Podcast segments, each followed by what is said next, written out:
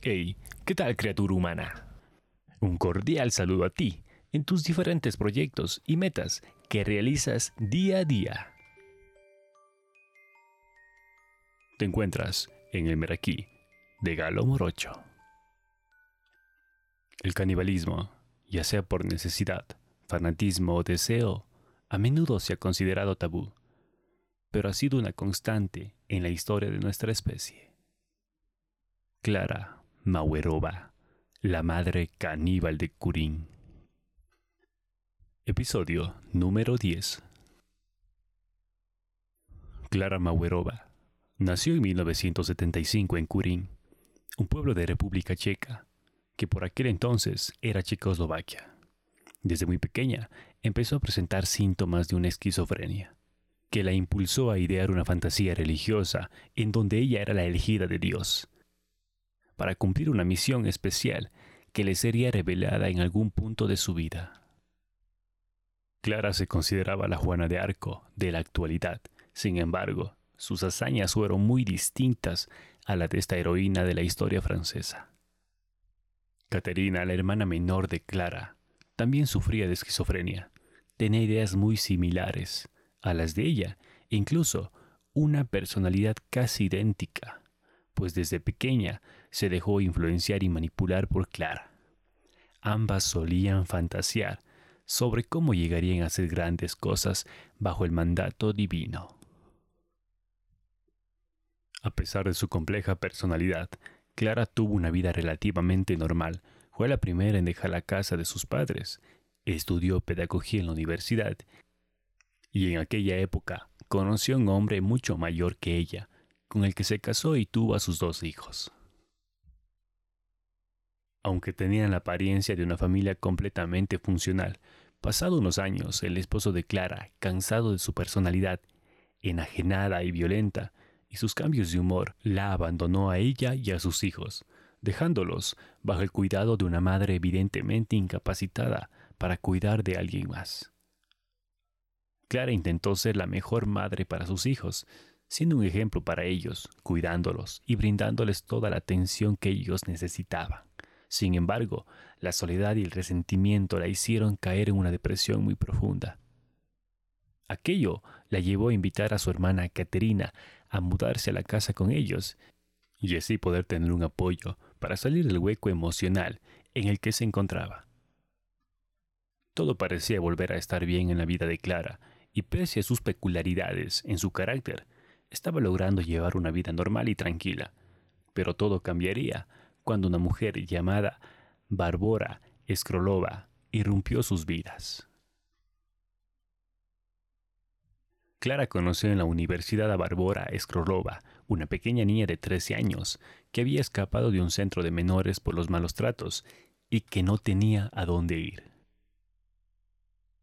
Durante días conversaron, desarrollaron una amistad y Clara, muy conmovida con la historia de Barbora, no dudó ni un segundo en llevársela a vivir a su casa. Las dos hermanas se llevaban muy bien con Barbora, tenían muchas cosas en común y empezaron a tenerle cariño, y de hecho, tiempo después se supo que incluso la llegaron a adoptar legalmente. Sin embargo, la pequeña niña de 13 años ocultaba un gran y oscuro secreto. Padecía de hipopituitarismo, una condición donde se presenta una disminución anormal de las hormonas secretadas por la glándula hipófisis Influenciadas por Barbora, las hermanas se entregaron a un culto llamado Movimiento del Grial, que decía tener cientos de seguidores en Gran Bretaña, así como decenas de miles de personas en todo el mundo. Barbora comenzó su lavado de cerebro y poco a poco fue ganando la confianza de las dos hermanas, que respetaban su voluntad y las convencía. Ellas pensaban que estas conductas eran las correctas, las cuales no lo era. La comunidad del Grial defendía que sus miembros debían estar libres de todo tabú, y ello implicaba la realización de una serie de actos que evidentemente no estaban bien vistos socialmente. El incesto, el abuso, el homicidio o el canibalismo eran elementos de los que debían liberarse y perder todo miedo de cometerlos. Pues los pertenecientes a aquella comunidad debían sentirse libres y sin conductas que pudieran sentir represivas socialmente. Las palabras de Barbora iban calentando lentamente en los subconscientes de las hermanas, sobre todo en el de Clara, que poco a poco fue recibiendo una serie de mensajes por parte de Barbora, que harían desencadenar una auténtica pesadilla dentro de su propia vivienda. Hasta la fecha, Clara había sido una buena madre y había dado todo por sus hijos, pero ese comportamiento no era el del agrado de Barbora y cuando vio la ocasión, comenzó a criticarlo. Los celos hacia los pequeños se iban intensificando y la campaña contra ellos dio sus primeros frutos. Además, paralelamente a esto, el doctor, como era llamado el líder de aquella comunidad a la cual pertenecían, daba instrucciones a sus fieles únicamente por vía de mensajes pues nunca se dejaba ver ni mostrar nada que pudiera identificarle. Esos mensajes iban en apoyo a la esclavitud, el abuso sexual y la promiscuidad. Todo un cóctel en el que Clara y Caterina se veían sumergidas gracias a Barbora, y del que les iba a ser imposible escapar. Clara dejó de ducharse y comenzó a vestir con ropajes viejos y sucios. Además, cortó su melena al cero y se afeitó las cejas. El mal carácter se acentuó y sus hijos empezaron a recibir severas riñas y castigos a diario. Mas el comportamiento de los pequeños jamás terminaba por ser perfecto para ellas. La presunta mala conducta de sus dos hijos terminó desesperándola y acudió a Barbora para que les aconsejara y poder corregirlos eficazmente. De tal manera, ésta le aconsejó que construyera una jaula de hierro donde encerrar a los pequeños, pues era la única manera de tener a los niños controlados para poder llevar a cabo las misiones divinas que les tenían encomendadas. Ante tal sugerencia, Clara y Caterina se pusieron manos a la obra y no tardaron mucho tiempo hasta tenerlo todo listo. La jaula fue construida por el herrero del pueblo, quien nunca se imaginó que tendría un final tan barbárico. Así los niños fueron encerrados allí completamente desnudos, en el sótano de la casa familiar.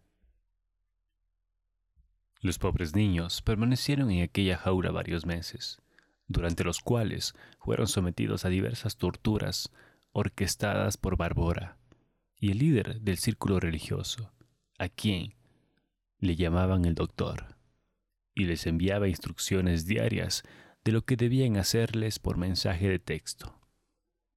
Los quemaban con cigarrillos, pellizcaban, azotaban, los ataban y amordazaban cuando llegaban visitas a la casa, y los privaban de alimento durante días.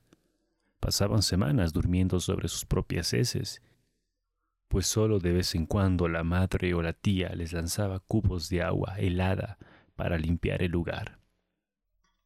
Algunos días, incluso otros hermanos del círculo iban a la casa específicamente a torturar a las pobres criaturas, incluso llegando a abusar sexualmente de ellos.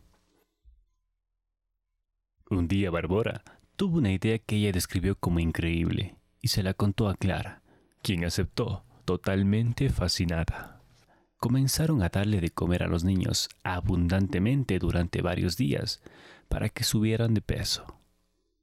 Entonces, su propia madre bajó al sótano con un cuchillo y le pidió a uno de sus hijos, el más pequeño, que sacara una pierna entre los barrotes, que Caterina y Barbora sujetaron firmemente mientras su madre le cortaba trozos de carne. En medio de los gritos de terror de ambos niños, reían en sus caras a carcajadas y devoraron sus pedazos. El otro niño permaneció en vilo un mes, pues sabía que más temprano que tarde su destino sería el mismo, Y así fue. Su madre le arrancó pedazos de un brazo y se los comió mientras se reía y le decía que merecía sufrir. A partir de aquel momento y durante un año, el barbárico ritual se repetía. Las mujeres bajaban al sótano. Clara le arrancaba pedazos de carne a uno de los niños y luego las tres los devoraban allí mismo. A los meses, Bárbara tuvo otra brillante idea. Sugirió comprar una cámara de vigilancia, como las que se usan para monitorear a los bebés, para instalar en el sótano. El objetivo, además de tener siempre bajo control a las criaturas, era que cuando una de ellas bajase a torturarlos, las otras pudieran disfrutar del espectáculo, aun si estaban ocupadas con los quehaceres del hogar. Las torturas de sus hijos continuaron hasta que el 10 de mayo de 2007 ocurrió un milagro. Uno de los vecinos del pueblo instaló un monitor de vigilancia en su casa para su bebé monitor que pudo captar también la imagen que recogía de la cámara de Clara. El vecino pudo observar cómo ella golpeaba y azotaba a sus hijos desnudos y encadenados en el sótano de la casa e inmediatamente llamó a la policía, que no tardó de llegar y descubrir la dantesca escena de los cuerpos infantiles quemados, deshidratados, golpeados y carcomidos hasta los huesos en algunas partes. El suelo estaba pegajoso y en las paredes había manchas de sangre seca y el hedor a orina y excremento era insoportable. Encontraron a uno de los niños desmayado en el piso, a otro en una esquina sumido en un estado de shock total, y a una pequeña niña con expresión aterrada mientras sujetaba un osito de peluche, parada al lado de la jaula.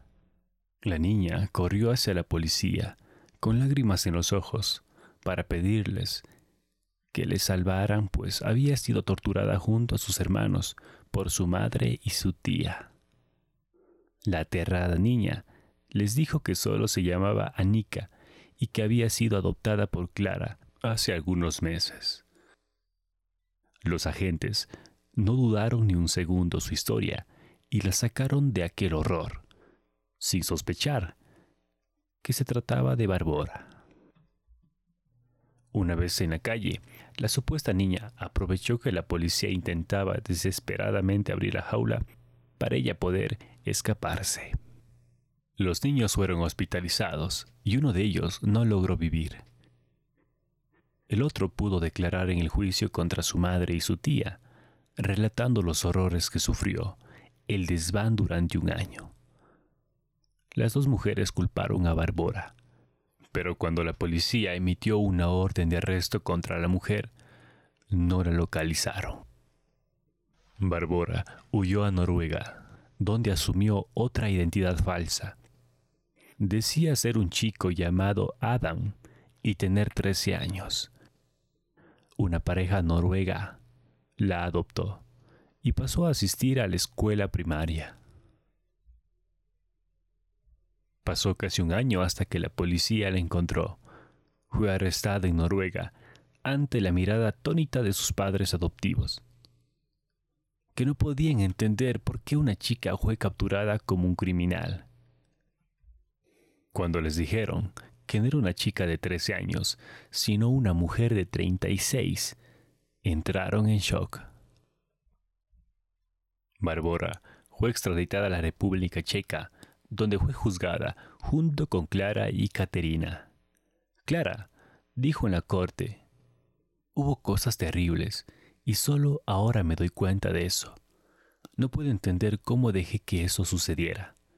Las hermanas afirmaron que Barbora les había hecho un lavado de cerebro y que ellas no tenían ni idea de lo que estaban haciendo cuando torturaban a los niños. El veredicto se hizo público en el año 2009 y las condenas, ridículas e injustamente cortas, salieron a la luz. En marzo de 2009, el Tribunal Superior de Olomouc condenó a Clara Maueroma a 12 años de prisión y 10 años para su hermana Caterina Mauerova. Barbora fue condenada como autora intelectual y su condena se basó en 5 años de prisión. Dicha sentencia fue apelada en 2011 y fue puesta en libertad. Actualmente se desconoce cuál es su paradero.